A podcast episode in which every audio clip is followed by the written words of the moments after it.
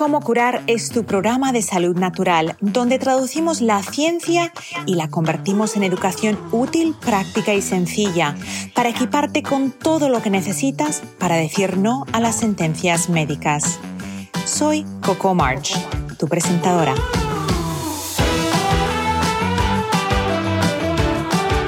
Cómo curar está patrocinado por vitatienda.com, tu tienda online sin intermediarios donde encontrarás suplementos, fórmulas antiedad para la piel y el cabello, limpieza del hogar sin tóxicos y mucho más. Visita vitatienda.com y entra el código como curar para recibir un 10% de descuento en tu primera compra. Hoy en el episodio número 13 de Cómo curar, la dermatóloga doctora Almudena Nuño nos va a hablar de cómo puedes deshacerte de las manchas en el rostro, melasma, de problemas como el vitiligo, la psoriasis, el eczema y mucho más. Bienvenidos a otro episodio de Cómo curar como mujeres nos queremos ver atractivas y si yo te dijera que tengo el secreto para que te veas 10 años más joven simplemente con unas técnicas ancestrales sencillas, estoy segura que te interesaría.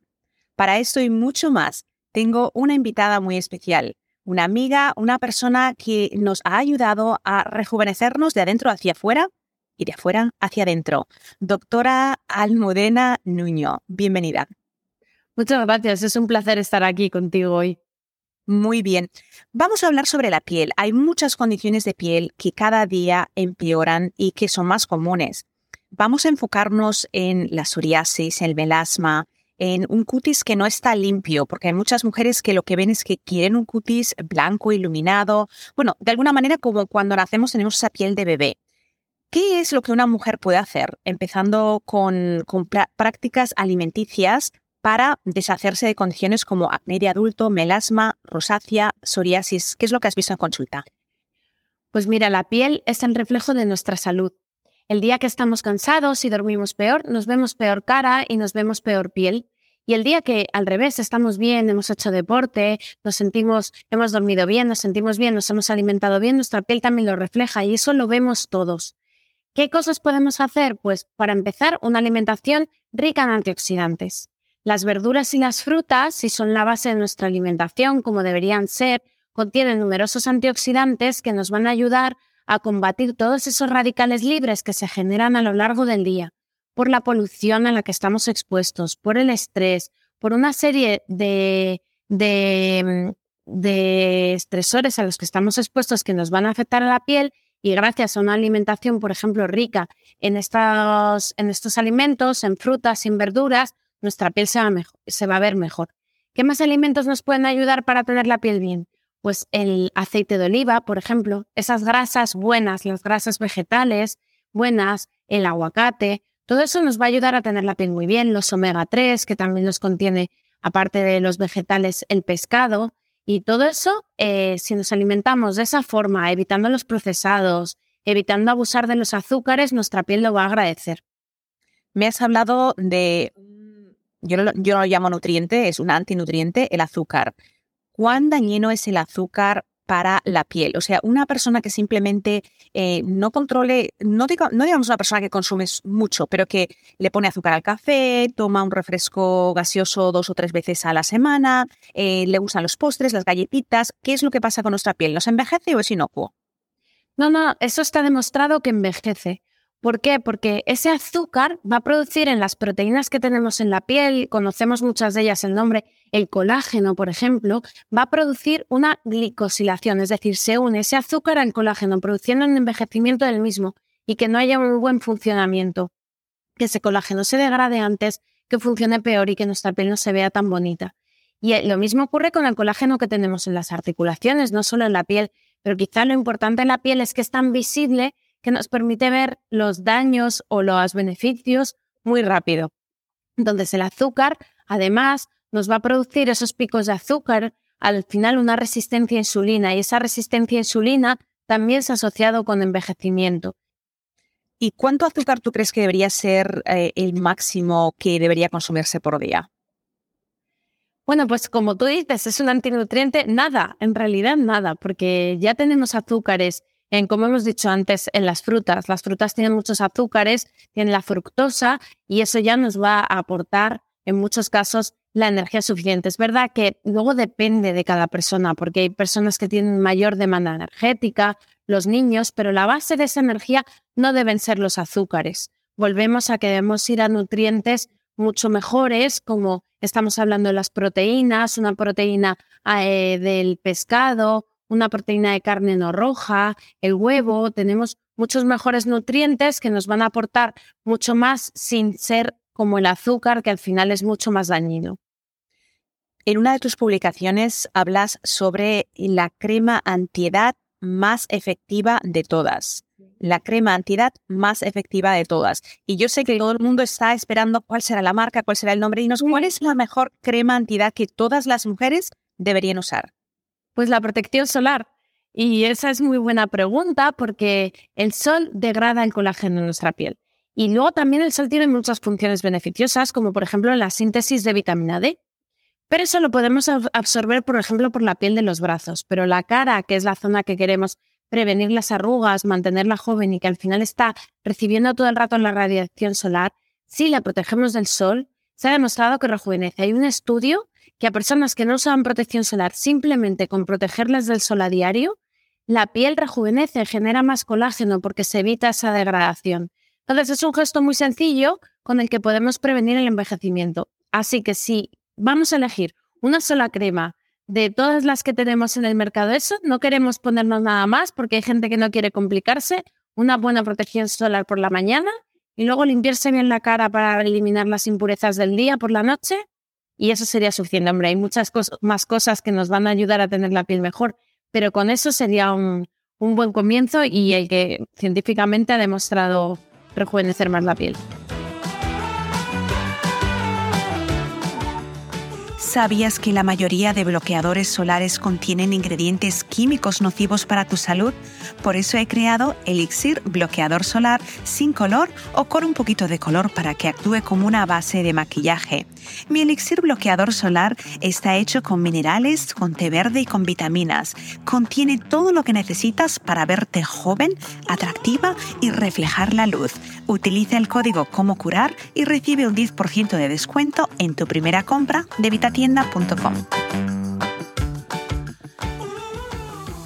Y cuando estamos hablando de bloqueadores solares, cremas ah, para protegernos del sol, ¿tienes un SPF que recomendarías? No sé cómo es en español, eh, en español, en español ¿cómo, lo llaman? ¿Es SPF, SPF? Sí, es, son las siglas Solar Protection Factor, pues factor de protección solar es lo mismo. Eh, lo que se recomienda es a partir de 30. Hay una curva de protección y a partir de 30 se aplana la curva. Entonces, a partir de 30 ya obtenemos una protección bastante buena para la piel. Obviamente, en la protección también influye la cantidad de producto que aplicamos. Porque claro, si aplicamos una pequeña lentejita para toda la cara, por mucho SPF de 30 o 50 que tenga, no vamos a llegar suficientemente. Entonces tenemos que aplicar, normalmente para la cara se es el tamaño del pulpejo de nuestra piel, eh, de nuestro dedo, pues eso sería la cantidad suficiente para la cara. Pero, por ejemplo, si luego vamos a estar sudando en la playa, o vamos a estar haciendo deporte, o bañándonos, pues ese factor de protección se acaba retirando. Entonces tendremos que renovarlo. Sin embargo, si lo que vamos a hacer es ir a la oficina y ir a, pues realmente con una vez que lo apliquemos, es suficiente. O sea, en esto siempre hay que utilizar mucho el sentido común. Y algo que mucha gente conoce y otros quizás no, es que la luz procedente de las lámparas, de los ordenadores, puede causar problemas de piel. Deberíamos utilizar un bloqueador solar aún si vamos a estar, como ahora estamos, trabajando enfrente de un ordenador. Sí, pues esa es muy buena pregunta también porque la luz visible eh, provoca manchas en la piel. Entonces, para, que, para situar a las personas que nos oyen, el sol tiene distintas radiaciones los rayos UVA, que quizás son los más conocidos, ¿no? Los que nos broncean, y los rayos UVB. Pero luego tiene el espectro de la luz visible, que yo siempre le explico a los pacientes, cuando sales a la calle, aunque no te esté dando el sol directamente, si tú ves es porque hay luz visible. Entonces nos está dando salud. Entonces esa luz es la que más se ha relacionado con las manchas. Y la luz de los ordenadores, de los fluorescentes, es luz visible también. Y sobre todo la que más se relaciona con las manchas es la luz azul Esto se ha descubierto tampoco hace muchos años y se discute cuál es la cantidad de luz visible que nos puede llegar a provocar manchas. Esto es un motivo de discusión en muchos congresos. Hay gente que dice que el ordenador no tiene suficiente cantidad de luz azul para provocarnos la mancha.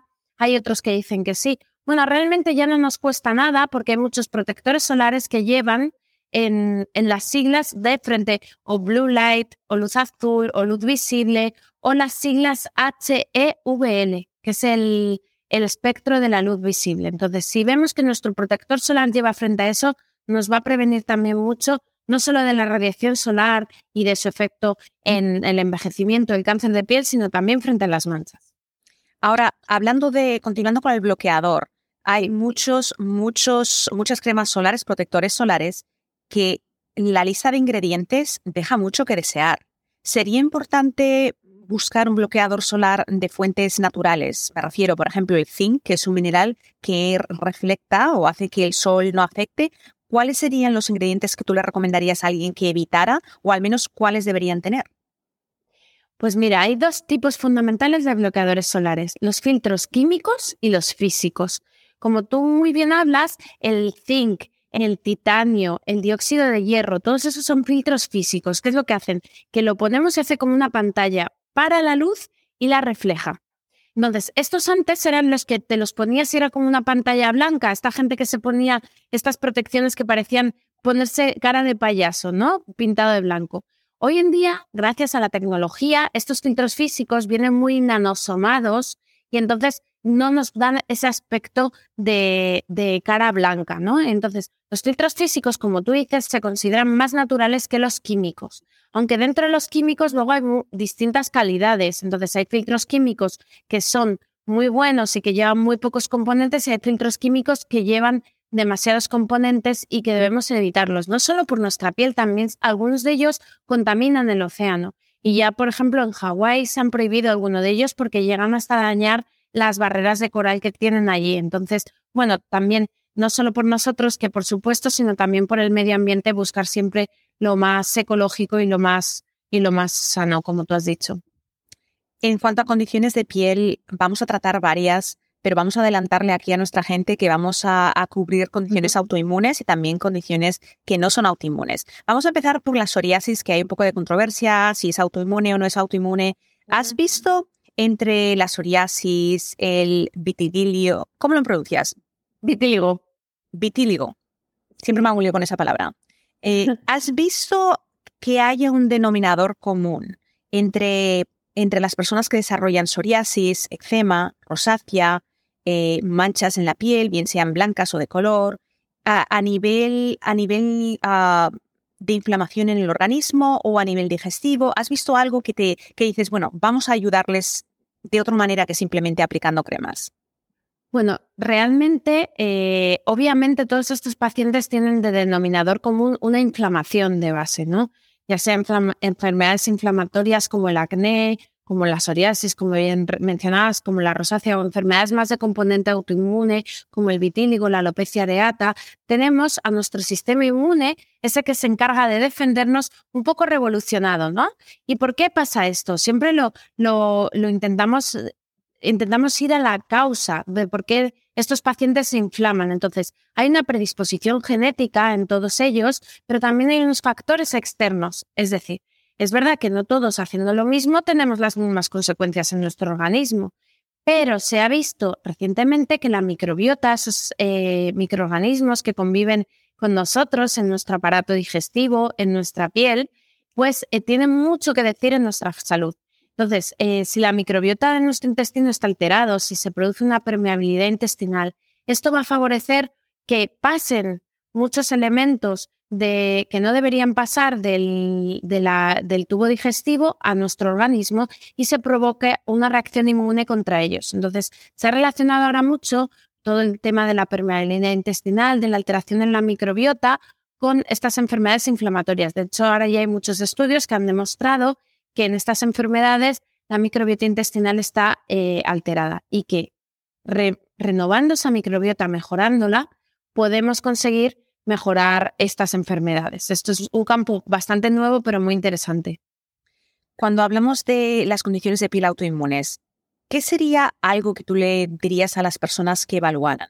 ¿Alguna, alguna analítica, algún cambio de estilo de vida? ¿Qué les recomendarías? Bueno, como todo, recomendaciones generales son difíciles porque luego cada paciente es diferente, ¿no? Entonces hay pacientes que lo que tienen es mucho estrés, hay pacientes que lo que tienen es que hacen muy mala alimentación, ¿no? Porque no tienen tiempo, en este estilo de vida que vivimos, voy corriendo, no desayuno nada, luego tomo un sándwich eh, que cojo de una máquina, eh, no tomo nada de frutas, de verduras, además no me da tiempo a hacer ejercicio, todo eso al final va a dañar a nuestro organismo, tengamos una enfermedad autoinmune o no. Entonces, siempre cuando hay una enfermedad, lo primero que hay que ver es qué estilo de vida lleva el paciente, qué es lo que puede estar agravando esa enfermedad. Aparte, obviamente, de ponerle un tratamiento médico para mitigar o combatir esos síntomas. Pues, eh, sobre todo, nos fijamos en el estrés al que está sometido el paciente o la paciente, en el tipo de alimentación y luego en el hábito intestinal que tenga, porque eso nos dice mucho de la microbiota.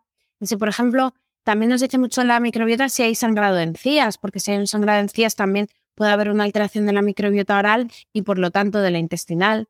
Nos vamos a fijar también en si hace deporte esa persona, qué tipo de deporte hace y cuántas veces al día y que lo he visto que tú lo mencionas mucho en tu Instagram, el sueño, el sueño tan importante en la reparación del organismo, porque durante las horas de sueño se produce esa eliminación de las células que no nos benefician, se produce esa eliminación de toxinas, hay como una renovación y si no dormimos las horas suficientes, eso no se va a producir. Y más importante aún si tenemos una enfermedad de este tipo.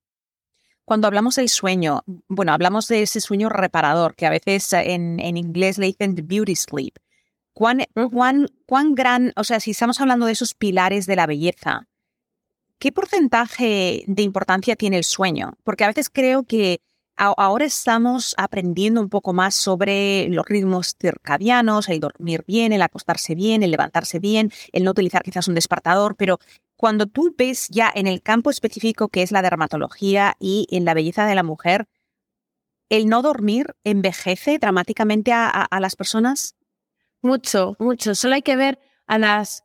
Yo, y donde más lo veo son en las pacientes que acaban de tener un bebé, ¿no? Y que el bebé no les deja dormir adecuadamente, ¿no? Entonces se nota, ellas dicen, noto un cambio en mi piel radical, bueno, en piel, en todo el organismo, están cansadas, salen ojeras porque mm, la piel está más apagada, se nota peor y desgraciadamente hay muchos ritmos de vida que hemos normalizado ya, el dormir cuatro o cinco horas porque no nos da tiempo a más. Entonces, esto no es nada saludable.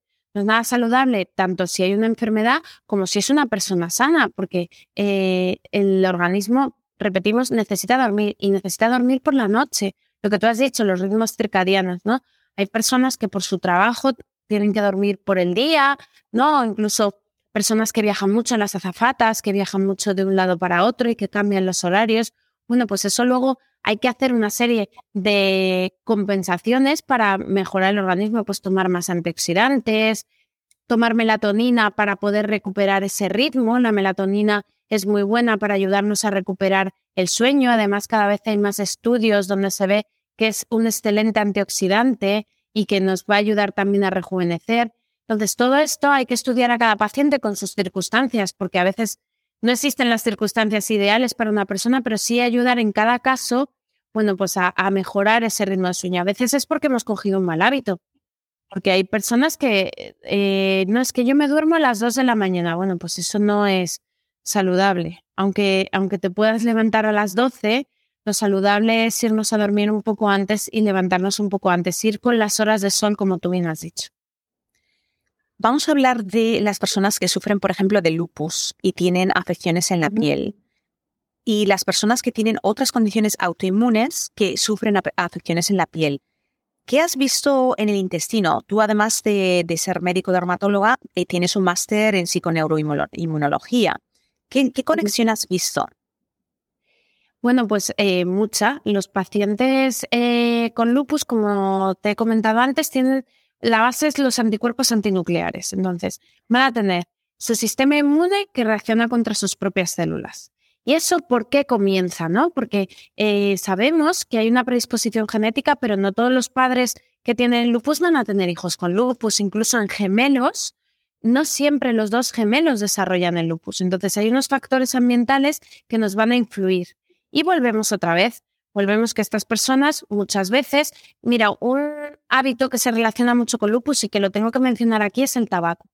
El tabaco es un tóxico que es malísimo para la piel, malísimo en general y para la piel en particular. O sea, las personas que fuman, aunque estén sanas y no tengan ninguna enfermedad autoinmune, tienen la piel más apagada, tienen el poro más abierto, les aparecen más arrugas antes porque los radicales libres del tabaco degradan el colágeno y en las enfermedades autoinmunes, en concreto el lupus, la activan muchísimo.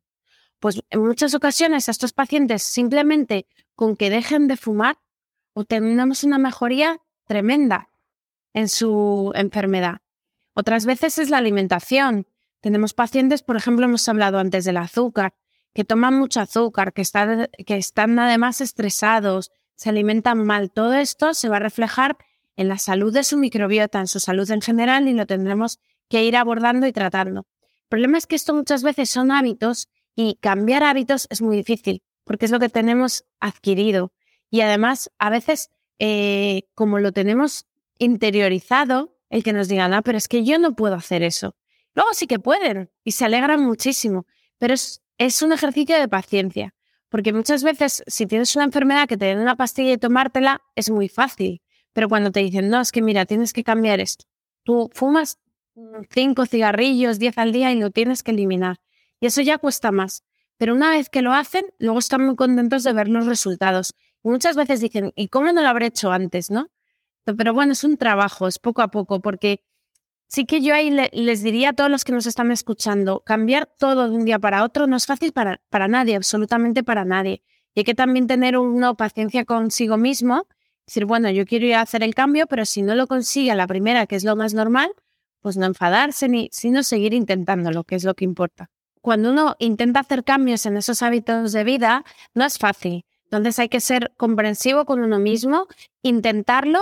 Lo normal a la primera es fallar, a la segunda es fallar, pero seguir intentándolo, no desistir y decir yo no puedo. Porque ahí yo creo que está la clave en decir, no, sí voy a poder, aunque sea a la cuarta, a la quinta o a la sexta, y, y, luego esos cambios se notan y la gente está muy contenta cuando consigue hacerlo si se notan en el organismo. El lema de mi canal es ser real, no seas ideal, porque a veces, a veces queremos ese idealismo, pero tampoco queremos ser ah, un poco complacientes. Eh, eh, tenemos que ser realistas de que hay que hacer pero hoy mejor que ayer, pero no tan bien como mañana. O sea, siempre seguir progresando. Eso es. Entonces, en esa línea, eh, háblame de Tú has visto que también las afecciones de la piel están relacionadas con deficiencias. Entonces, hemos dicho, para ir recapitulando, que para vernos más jóvenes tenemos que alimentarnos con un estilo de vida alto en antioxidantes, vegetales, frutas. Hemos hablado de la importancia de un buen bloqueador solar, que nos proteja la piel y también hemos hablado de hacer cambios de estilo de vida donde abandonamos el azúcar, si una persona fuma, deja de fumar.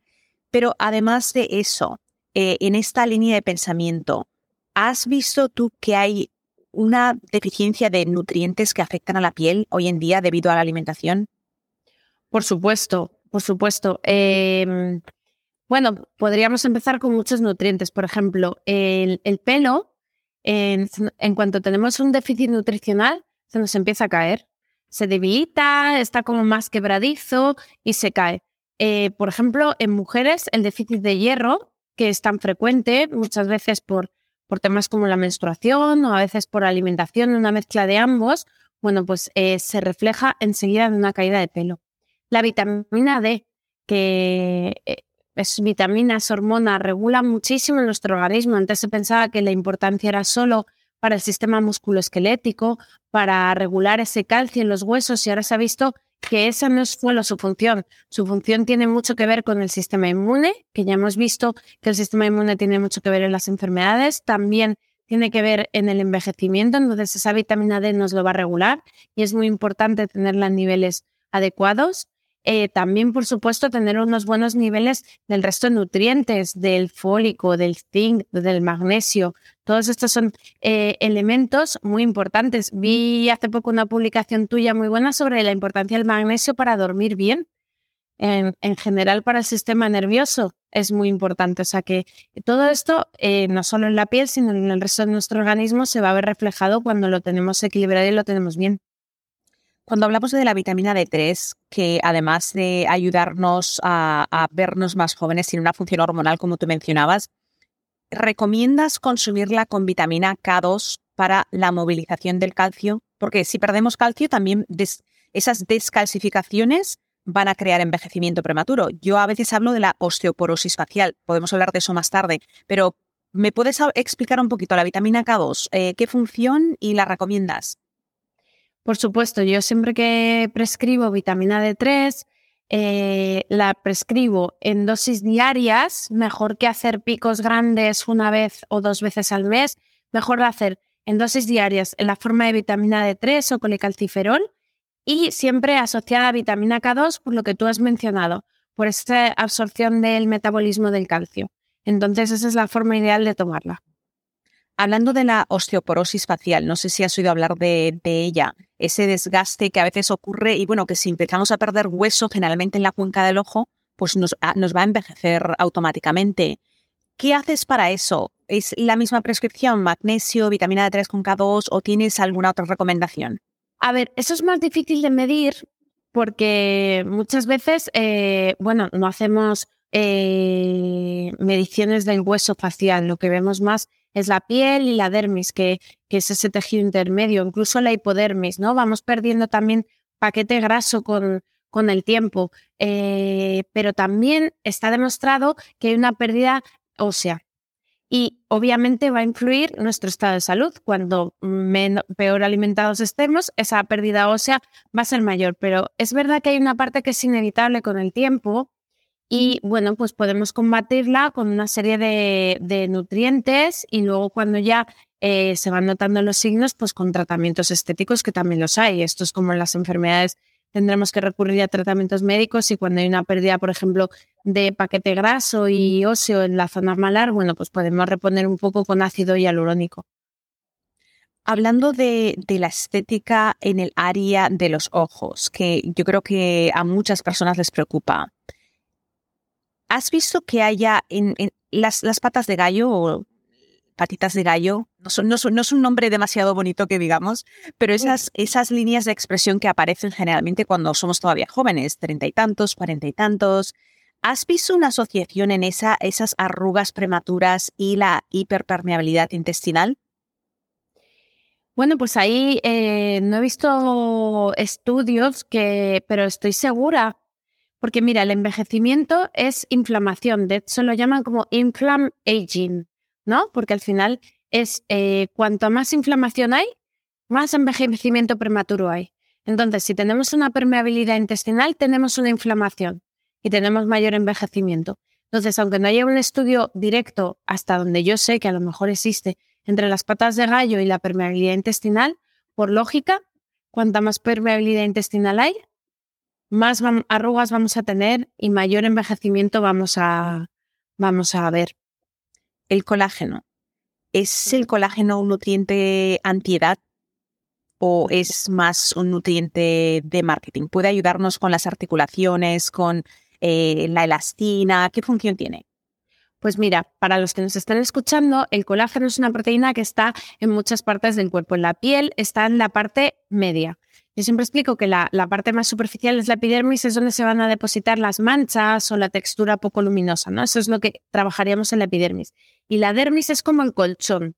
Entonces, cuando somos jóvenes, ese colchón está muy mullidito porque tiene alto contenido en agua y mucho colágeno y hialurónico, que solo fabrican unas células que están en la dermis que se llaman fibroblastos. Con los años, esos fibroblastos se van volviendo más perezosos, fabrican menos colágeno y menos hialurónico y tenemos menos contenido en agua y por eso la piel se va viendo con más arrugas, con más flacidez, etc. Entonces, mantener bien ese colágeno es fundamental para tener nuestra piel mejor. ¿Cómo, cómo lo vamos a hacer? ¿Podemos tomar colágeno desde fuera? Pues a priori había mucha controversia en eso, porque decían, hombre, te lo tomas, pero no va a llegar hasta la piel. Pero es verdad que depende de la formulación, hay colágenos que están muy bien formulados y tienen estudios clínicos donde demuestra que las personas que lo toman generan más colágeno a nivel de la piel. pero no son todos, son solo algunos que vienen formulados de una forma especial y que lo han demostrado en estudios científicos. Al final, los médicos nos regimos para aconsejar a los pacientes en los estudios científicos que hay. Entonces, eh, respecto al colágeno, sí que hay ya bastantes estudios que nos eh, confirman que llega a la piel y llega a las articulaciones. O sea que es marketing en algunos casos utilizar solo un suplemento, porque si no estamos haciendo nada más para cuidar nuestra piel, si nos alimentamos mal, si luego nos ponemos al sol, fumamos, va a dar igual que nos tomemos colágeno. Exacto. Tenemos que empezar por lo otro. Y entiendo que el colágeno lo que hace es que envía señales a nuestros propios, a, nuestras propias células para estimularlas a fabricar más colágeno, ¿cierto? E, efectivamente, además al tener como parece ser lo que dicen los estudios es que al tener más disponible ese nutriente se fabrica de una forma más, más efectiva.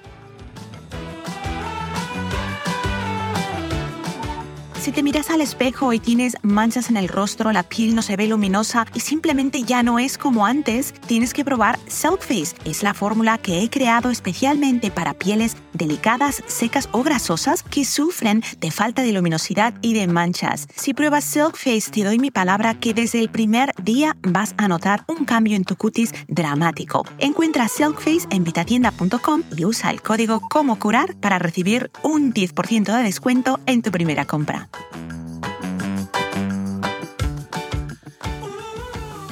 El acné de adultos. Hemos hablado de la psoriasis, hemos hablado del lupus, las afecciones en la piel. ¿Alimentación, hormonas o cuál es la causa? Pues eh, un poco de todo. Por supuesto que antes no había tanto acné en adultos y ahora cada vez vemos más y fíjate, eh, sobre todo en mujeres.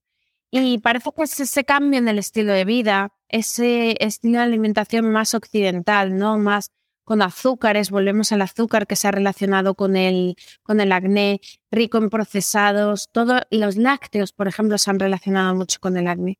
Todo eso le viene fatal a nuestra, a nuestra piel. Y al final, si tenemos tendencia a la inflamación, se va a reflejar. El acné también es una de las patologías que más tiene estudiada la microbiota. Entonces, hay una alteración de microbiota cutánea que en el que sobrecrece una bacteria que antes se llamaba Propionibacterium acne, ahora Cutibacterium acne. De hecho, antes se pensaba que sobrecrecía y ahora lo que se ha visto es que hay una menor diversidad del resto de bacterias en favor de esta que va a favorecer la inflamación. Y también hay menor diversidad en las bacterias de nuestro intestino, normalmente por una alimentación peor. Entonces, al final, ¿qué es lo que tenemos que favorecer? Aparte de tratar ese acné, que tenemos tratamientos maravillosos, ya sean cremas, en pastillas o incluso láseres, tenemos que hacer hincapié en tratar los factores desencadenantes. La alimentación, muy importante que sea lo que llamamos dieta mediterránea. Volvemos a las frutas, a las verduras, al pescado, a lo básico, ¿no? Lo que compramos en el mercado eh, y que no lleva una caja llena de ingredientes, que eso son los procesados que no, no le vienen nada bien al acné los azúcares tampoco le vienen nada bien y el estrés no le viene nada bien, en general a ninguna patología inflamatoria. Entonces, ese control de estrés, ¿cómo lo podemos controlar? Pues con el deporte. El deporte es un antiestresante buenísimo eh, que va a ayudar a esos pacientes a liberar esas toxinas, a tanto el deporte aeróbico que nos va a eliminar esas toxinas, correr, nadar, caminar rápido, como el deporte anaeróbico, el de fuerza, que nos va a ayudar a crear músculo y ese músculo va a ser como una reserva que nos ayude a controlar esos niveles de azúcar, por ejemplo. Entonces, todo eso nos va a ayudar a tener la piel mejor.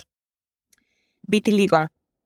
¿Qué es que has visto que las personas que tienen vitiligo también a veces tienen celiaquías, problemas de hiperpermeabilidad intestinal? Eh, vamos a hablar un poquito de, de las causas porque lamentablemente esa condición, si no se controla, pues uno puede acabar como Michael Jackson, que él, realmente es lo que tenía.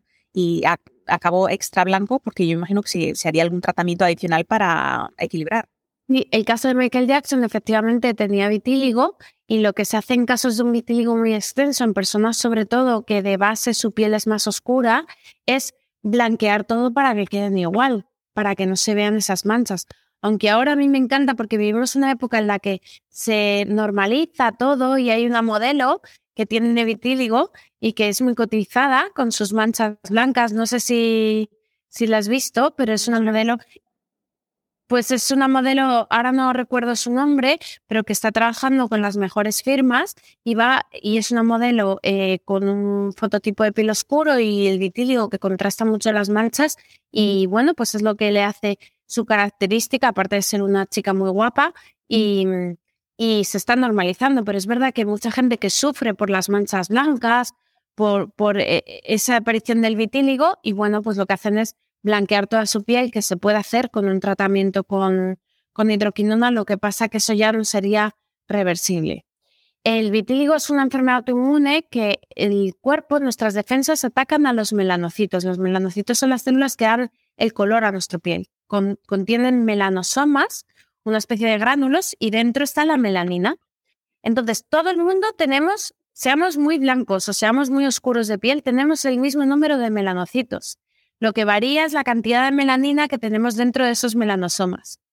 Y entonces lo que hace el vitíligo, cuando alguien tiene vitíligo, es que sus células de defensa atacan a, esos melanocitos y los destruyen. Entonces, ¿qué es lo que hay que recomendar a estos pacientes? Al final es una enfermedad autoinmune que, en la que generan autoanticuerpos. Y no solo autoanticuerpos contra los melanocitos, sino, como bien tú has dicho, en muchos casos generan también autoanticuerpos contra el tiroides, curiosamente, anticuerpos antitiroideos. Entonces, en esos pacientes vamos a tener que controlar siempre el tiroides para que esté bien. Y curiosamente, se ha visto que las personas celíacas tienen mayor, eh, mayor patología tiroidea de este tipo, con anticuerpos antitiroideos y mayor eh, número de vitíligo. De hecho, ya hay estudios en pacientes con vitíligo en los que se hacía un cribado de celiaquía, se buscaba enfermedad celíaca y había un mayor número de celíacos que en la población general. Pero esto sí, con prudencia, porque no significa que todo el mundo que tenga vitíligo tenga celiaquía. Pero sí que es interesante investigarlo porque si si quitamos el gluten en pacientes con celíacos, que son celíacos en realidad, vamos a disminuir la autoinmunidad. Lo que no tiene sentido es retirar el gluten por completo de la dieta en pacientes en los que no se haya hecho este estudio. Porque entonces luego si lo queremos estudiar nunca vamos a saber si realmente son celíacos o no. Y ese es un punto muy importante porque ah, tengo una entrevista pendiente a una especialista de aquí de Estados Unidos sobre, sobre celiaquía y dice que el problema con el que ella se encuentra es que tantísima gente ha retirado el gluten por completo que cuando van a hacer los exámenes ya no tienen anticuerpos porque no han estado consumiendo gluten. Entonces, eh, hay que ir un poquito con cuidado. A ver, eh, yo siempre recomiendo no exceder el consumo de carbohidratos provenientes de cereales, ningún cereal. Pero eso no significa que ocasionalmente no lo consumamos. Y ahí es, la, en lo que coincidimos, lo que tú estabas mencionando, que no vamos a estar comiendo desayuno, comida y cena, panes, uh, bollos, uh, pasta, pero ocasionalmente un pedazo de algo que contenga gluten no tiene que ser necesariamente algo malo para la salud, porque hay alimentos que contienen gluten que pueden ser naturales y pueden ser saludables. Exacto, el gluten solo hay que retirarlo en personas que sean celíacas. Igual que eh, una persona alérgica al marisco no puede tomar marisco, pero el resto de personas sí que van a poder tomar marisco que tiene unos nutrientes pues, muchas veces muy ricos en zinc o en omega 3. Eso es por un lado. Pero por otro lado, eh, abusar del marisco no sería malo también. Pues esto pasa igual con el gluten. Claro, ¿cuál es el problema? Que nuestra alimentación occidental está muy basada en el gluten como base de la alimentación, que eso es lo malo, ¿no? Abusar de ello, como tú has dicho, que toda la comida sea pan, pasta, que, que no haya ningún tipo de ah, eh, cereales refinados, sobre todo. Todo eso al final, el gluten en sí es una, puede provocar inflamación. Entonces, aunque no tengamos celiaquía, abusar es malo. Retirarlo por completo, igual de malo. Si no somos celíacos, no hay que retirar el gluten de la dieta, porque como tú has dicho, el gluten contiene muchos alimentos beneficiosos. Entonces, eh, ¿qué es lo que hay que hacer? Si hay sospecha de celiaquía, estudiarlo adecuadamente. Si lo retiramos antes, como tú dices, podemos tener anticuerpos negativos. Y si lo estudiamos en un adulto, porque no es igual en un niño, en los adultos, desafortunadamente, eh, en más de la mitad de los casos los autoanticuerpos son negativos. Entonces ahí va a haber que hacer un estudio genético y si hay una genética de riesgo de tener celiaquía, ah, va a haber que hacer un estudio de, con biopsia intestinal, que es el que nos va a dar el diagnóstico de certeza. Pero si hemos retirado el gluten, lo mismo, esa biopsia va a estar alterada, porque ya no vamos a tener esa, esa inflamación, entonces no llegamos nunca a saber con certeza si esa persona tiene celiaquía o no. ¿Por qué es importante saberlo? Porque como tú dices, si no es celíaco no hay que retirar el gluten por completo. Porque dos, si sí es celíaco, es muy difícil retirar por completo el gluten de la dieta y hacer una dieta buena, que es la que se beneficiaría a la persona celíaca. ¿Y por qué? Porque también va a tener familiares que si es celíaco habrá que estudiar. Porque la celiaquía es una enfermedad autoinmune. Fíjate, yo ahora he descubierto que soy celíaca a raíz de mi sobrino, que fue el que diagnosticaron. Y a raíz de diagnosticarle a él, pues luego me, me investigaron a mí y bueno, pues me hicieron el diagnóstico y ahora lo estoy evitando, pero hasta que no tuve el diagnóstico, yo sí que tomaba gluten. No me sentaba bien y luego vi, vi el motivo, pero hay muchas personas que lo dejan porque se encuentran mal y hay muchas razones. Lo que tú has dicho, permeabilidad intestinal, eh, eh, un sobrecrecimiento bacteriano, una intolerancia a la lactosa, a la fructosa y muchas más causas que no siempre es el gluten. Y una incidencia que me gustaría hacer es que para, para, para tener esos anticuerpos presentes, con que se consuma gluten una vez a la semana es más que suficiente. O sea, no estamos animando a las personas a, que consuman gluten todos los días. Porque yo siempre hablo de que el gluten eh, es, es, una proteína inflamatoria. Entonces, eso es eso significa que, oye, sales con los amigos. Yo siempre digo la, la, regla 80-20, que es, por ejemplo, durante la semana te cuidas. Si sabes que el fin de semana vas a tener invitados a casa, vas a salir a un restaurante, disfrútalo. No somos ermitaños que, bueno, nos estamos dando latigazos y estamos siendo víctimas. Hay que disfrutar, pero eso aporta suficiente variedad para que tener una, un sistema intestinal en el cual si tú eres celíaca, tú vas a desarrollar todavía anticuerpos cuando te hagan la prueba. O sea, el reducir el gluten al máximo yo creo que es aconsejable para casi todos, pero si uno no es celíaco no tiene que llegar al extremo que son 20 partes por millón. O sea, una persona celíaca no puede, si cualquier alimento que tenga más de 20 partes por millón de partículas, o sea, un gramo, un millón de microgramos, si no me equivoco. Entonces son 20 partes de un gramo de que contengan gluten van a crear una reacción a una persona que es celíaca. Entonces, estamos hablando de extremos muy diferentes. Exacto, exacto. Tú lo has explicado fenomenal. Al final, los extremos nunca son buenos. Sí. Regresando al, regresando al vitíligo. El vitíligo, las manchas que se han creado blancas pueden volver a, oscurecerse. Sí, sí. Sí, ¿cómo podemos hacerlo? Eh, de dos formas. Una, disminuyendo esa reacción autoinmune contra los melanocitos, es decir, teniendo un control de, esas células de la defensa que están alterando, esos linfocitos T que están atacando a los melanocitos. Y por otro, estimulando que se repueblen esas zonas donde se han perdido los melanocitos. ¿De dónde se pueden repoblar los melanocitos? Pues sobre todo el folículo piloso. Por ejemplo, en la, casa, en la cara que tenemos numerosas unidades pinosebáceas, en cuanto tratamos el vitíligo adecuadamente, es de las zonas que mejor responden. Sin embargo, en zonas con poco pelo, como las rodillas o el dorso de los dedos, que ahí no hay tanto, son zonas que nos van a costar un poquito más eh, volverlas a pigmentar. Afortunadamente están saliendo cada vez más tratamientos para el vitiligo. Desde aquí animo a todos los pacientes que tengan vitiligo porque eh, tenemos ya aprobado en los inhibidores de la yaquinasa, el baricitinib, el tofatitinib, que son tratamientos que nos van a, frenar esa reacción inmunológica del vitíligo y frenándola luego podemos estimular la repigmentación o bien eh, con rayos UVA, por ejemplo, UV o con láser estímeros que eh, vamos a poder estimularlos y luego está en estudio eh, fármacos biológicos como los antiinterleuquina 15, que han dado muy buenos resultados en ratones y están en estudio. O sea que yo creo que eh, todo esto es muy esperanzador para los pacientes que tienen estas enfermedades autoinmunes, porque cada vez tenemos más, eh, más tratamientos que ofrecerles. ¿Qué le, ¿Qué le, recomendaríamos a una persona que ve que, que, o sea, que ya tiene esas decoloraciones de piel? Número uno, ¿le recomendarías que se hiciera un examen de celiaquía? Bueno, que acuda a un dermatólogo, porque, porque muchas veces yo lo que me encuentro es que piensan que no tiene tratamiento. No muchos dicen, no, si esto no tiene tratamiento, no. Entonces, que acuda a un dermatólogo que le va a ofrecer los mejores tratamientos en su caso. Y por supuesto, eh, buscar todos los factores desencadenantes para que ese vitíligo haya surgido.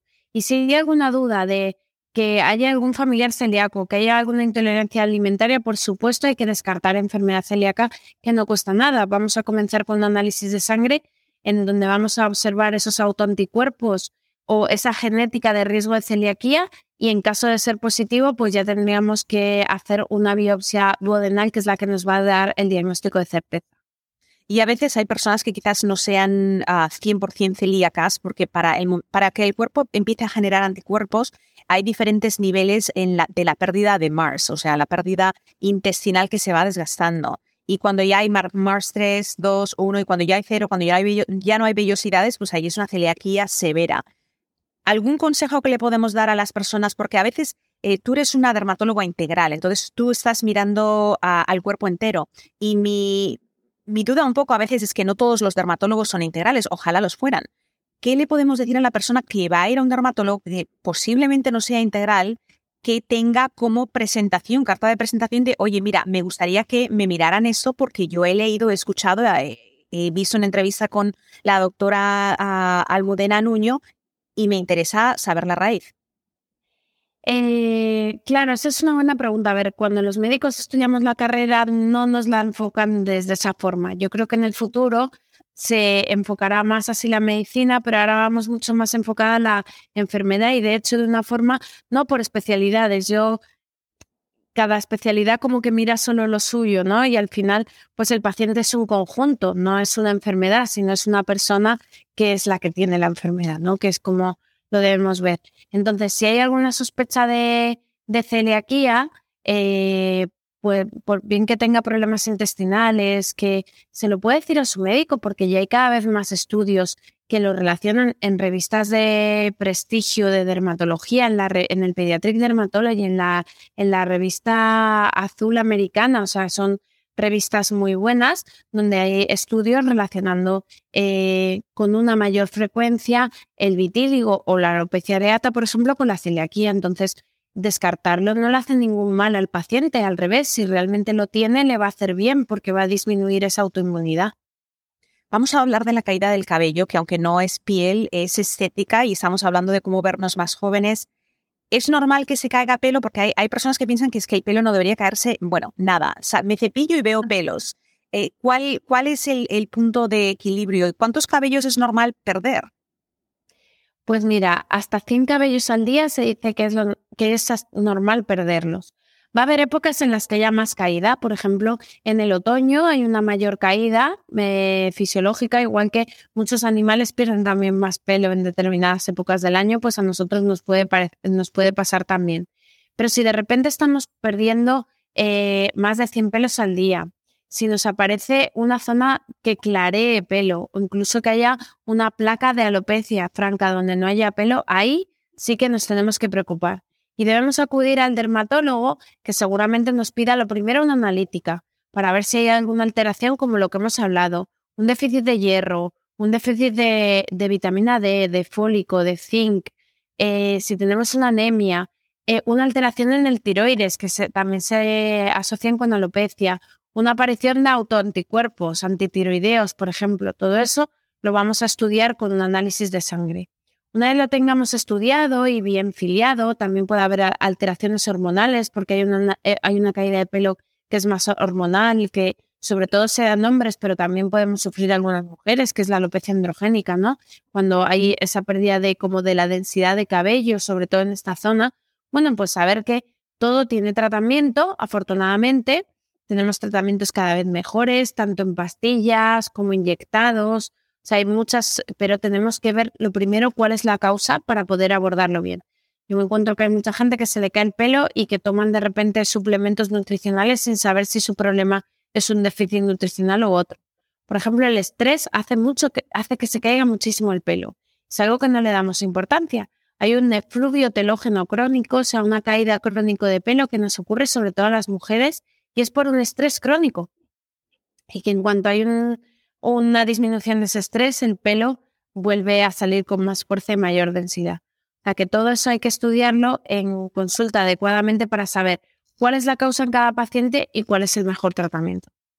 Y hablamos eh, del estrés con tantísima frecuencia como catalizador no solamente de la caída del cabello, sino de malestares y desequilibrios hormonales de, que se van a reflejar en la piel, pero también de la salud en general. ¿Qué le recomiendas tú? Porque es muy fácil decir, no te estreses, pero ¿has, encontrado algunas técnicas, algo que tus pacientes pueden utilizar, porque es muy triste cuando sabemos especialmente como mujeres, la demanda para vernos atractivas no es la demanda que hay para un hombre. Eh, yo que soy igual que tú, estamos haciendo vídeos divulgativos, nos tenemos que arreglar y digo, mira qué bien. Un hombre hace un vídeo y tiene cuatro pelos extras en la cara, va medio así desarrollado y nadie dice nada. Pero las mujeres hay una expectativa social de lo que se espera que una mujer vea o cómo se vea. Entonces, yo me imagino que para ti eso es algo que te lo tomas muy a pecho y que ayudas a muchas personas. ¿Qué le recomiendas para manejar ese estrés para que no les afecte tanto en su apariencia física? Bueno, pues eh, qué buena pregunta y nos daría para hablar muchísimo porque es verdad que socialmente, ya lo dicen hasta eh, las, las actrices de Hollywood, ¿no? Cuando empiezan a envejecer ya no tienen papeles y sin embargo ellos siguen teniendo papeles interesantes. O sea, yo creo que es eh, todavía como está estructurado un poco nuestra sociedad y la, alta exigencia física que hay con respecto a las mujeres o que a veces también nos la, nos la imponemos nosotras, ¿no? ¿No? sabemos bien, pero, pero es verdad que, que eso existe. Entonces, eh, realmente yo creo que la aceptación de uno mismo, ya sea hombre o mujer, con cómo está es, es una de las cosas que nos va a quitar más estrés. Pero es normal querer verse bien, querer verse guapo, querer verse joven. Tú lo has dicho, nosotras cuando grabamos un vídeo yo intento eh, verme de la mejor manera y mostrar mi mejor cara. Y entonces, como todos los extremos son malos, tan malo es eh, estar con una exigencia con el físico excesiva como, como pasar totalmente. Eh, respecto a técnicas que nos pueden ayudar con el estrés, yo siempre digo que a las pacientes, si, si encuentras algo realmente efectivo contra el estrés, avísame, porque, porque yo creo que nos viene bien a todos. Y, y, y mira, hay una frase que, que, siempre digo a las pacientes que, que, leí y, me gustó mucho porque a las mujeres se nos exige eh, trabajar como si no tuviéramos hijos ni responsabilidades en casa tener hijos y cuidarlos como si no trabajáramos y estar estupenda como si ni trabajáramos ni tuviéramos hijos, ¿no? Entonces, es un poco esa exigencia global que al final es una pescadilla que se muerde la cola porque nos va a crear muchísimo más estrés. Técnicas que han demostrado eh, disminuir el estrés científicamente. Una de ellas es el deporte. El deporte, sobre todo en este caso, el de descargar, ¿no? Correr, eh, nadar, el boxeo, todo lo que sea liberar esa tensión, eh, nos, va a nos va a secretar endorfinas que nos van a hacer sentirnos bien, pero también a liberar mucho estrés. Hay que tener en cuenta que el estrés es una subida de cortisol que se creó para salir huyendo de los ataques, ¿no? Para, para poder huir de los depredadores. Pero ahora no tenemos nada que huir y se nos queda ahí acumulado. Entonces, si aprovechamos y corremos y hacemos ejercicio, nos va a ayudar mucho a combatir ese estrés. Luego otra técnica que ha demostrado mucho disminuir el estrés y que está demostrado científicamente es la meditación. Y aquí es donde a veces los pacientes me miran con cara escéptica y realmente la meditación ha demostrado disminuir el estrés. Está investigado en enfermedades, por ejemplo, autoinmunes y de gravedad, como la enfermedad inflamatoria intestinal, que pacientes que empiezan a hacer mindfulness disminuye su eh, disminuyen sus parámetros inflamatorios analíticos, o sea, algo totalmente objetivo. Entonces, si queremos disminuir ese estrés, pues podemos comenzar la práctica de la meditación. No hace falta que sea mucho tiempo, con 5 o 10 minutos al día, pero sí que hace falta ser muy constante. Y los efectos, esto cuesta más introducirse, porque igual que los efectos del deporte se ven enseguida, los efectos de la meditación se tardan en ver, como dos o tres meses. Entonces yo sí que animaría a quien tenga mucho estrés que prueben la meditación. Cinco minutos se sacan, se sacan del día, por muy ocupado que estés. Eh, yo siempre intento aconsejar que el deporte y la meditación todo al principio del día, porque si no ya nos metemos en la vorágine del día y lo dejamos de hacer. Y luego otra cosa que quita muy bien el estrés son las risas, el pasar tiempo con nuestros seres queridos, el tiempo de ocio, que a veces no le dedicamos todo lo que deberíamos, la familia, los amigos y el reírnos también estimula el nervio vago y nos va a liberar mucho estrés.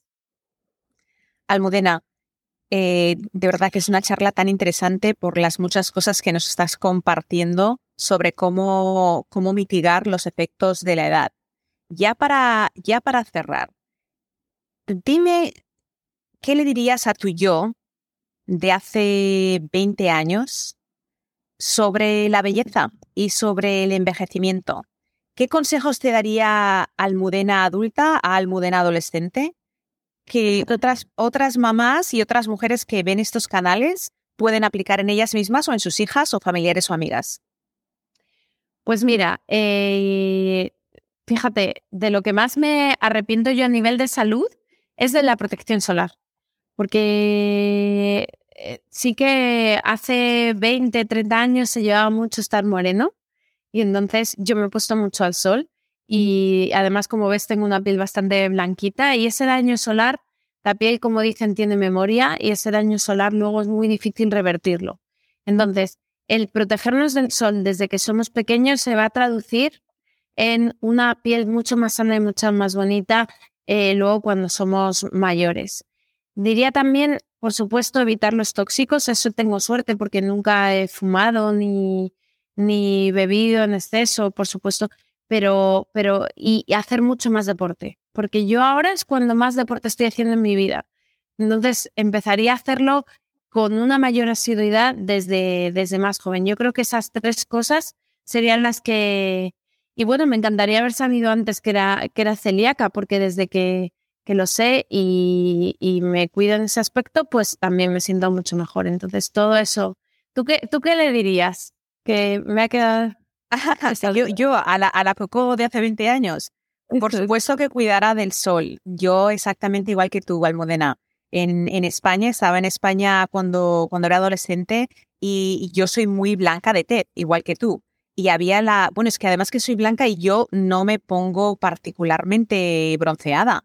Tengo el tipo de piel que es blanco, rojo, pelado y blanco de nuevo, con un pelín de bronceado. Entonces siempre había ese, ese vaivén de cómo voy a ponerme bronceada como mis amigas, porque hay chicas que tienen y chicos que tienen ese bronceado oliva tan bonito. Bueno, ese no era el mío. Entonces yo le diría a mi yo, quiérete tal cual eres, porque a la larga el sol pasa la factura muy tarde y, se nota, ¿eh? O sea, el, yo igual que tú que estás haciendo mucho ejercicio ahora, yo me cuido ahora del sol muchísimo. Además que, como ves en mi parte de atrás, vivo muy cerca del mar y aquí hay muchísimo sol en el área caribe de los Estados Unidos y te tienes que proteger del sol, porque sin, sin ponerte al sol te bronceas. O sea, el sol es muy fuerte.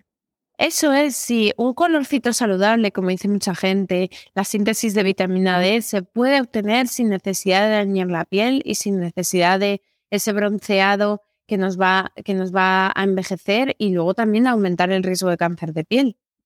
exactamente. Almudena Nuño González, directora del Instituto de Medicina y Dermatología Avanzada en Madrid. Estás cerca del centro de Madrid, ¿verdad? Sí, cerca de la Plaza de Colón, sí. Ahí podemos ir a hacernos tratamientos. Además, eres especialista de enfermedades autoinmunes. Tienes un máster de psiconeuroinmunología sobre condiciones autoinmunes, así que cualquier persona que tenga interés en problemas de piel, condiciones de las que hemos hablado, autoinmunes o no autoinmunes, sigan a Almudena. Eh, tu cuenta de Instagram es Almuderma, ¿verdad? Almuderma, sí. Y ahí hablas mucho sobre tratamientos que haces, sobre la importancia de la alimentación. Y algo que no quiero olvidar decir es que tú fuiste la descubridora de la lengua COVID. Antes de cerrar, explícanos qué es eso. Ah, pues eh, durante la pandemia, como sabéis, España fue uno de los países que antes afectó eh, en toda Europa y, tuvimos los hospitales colapsados.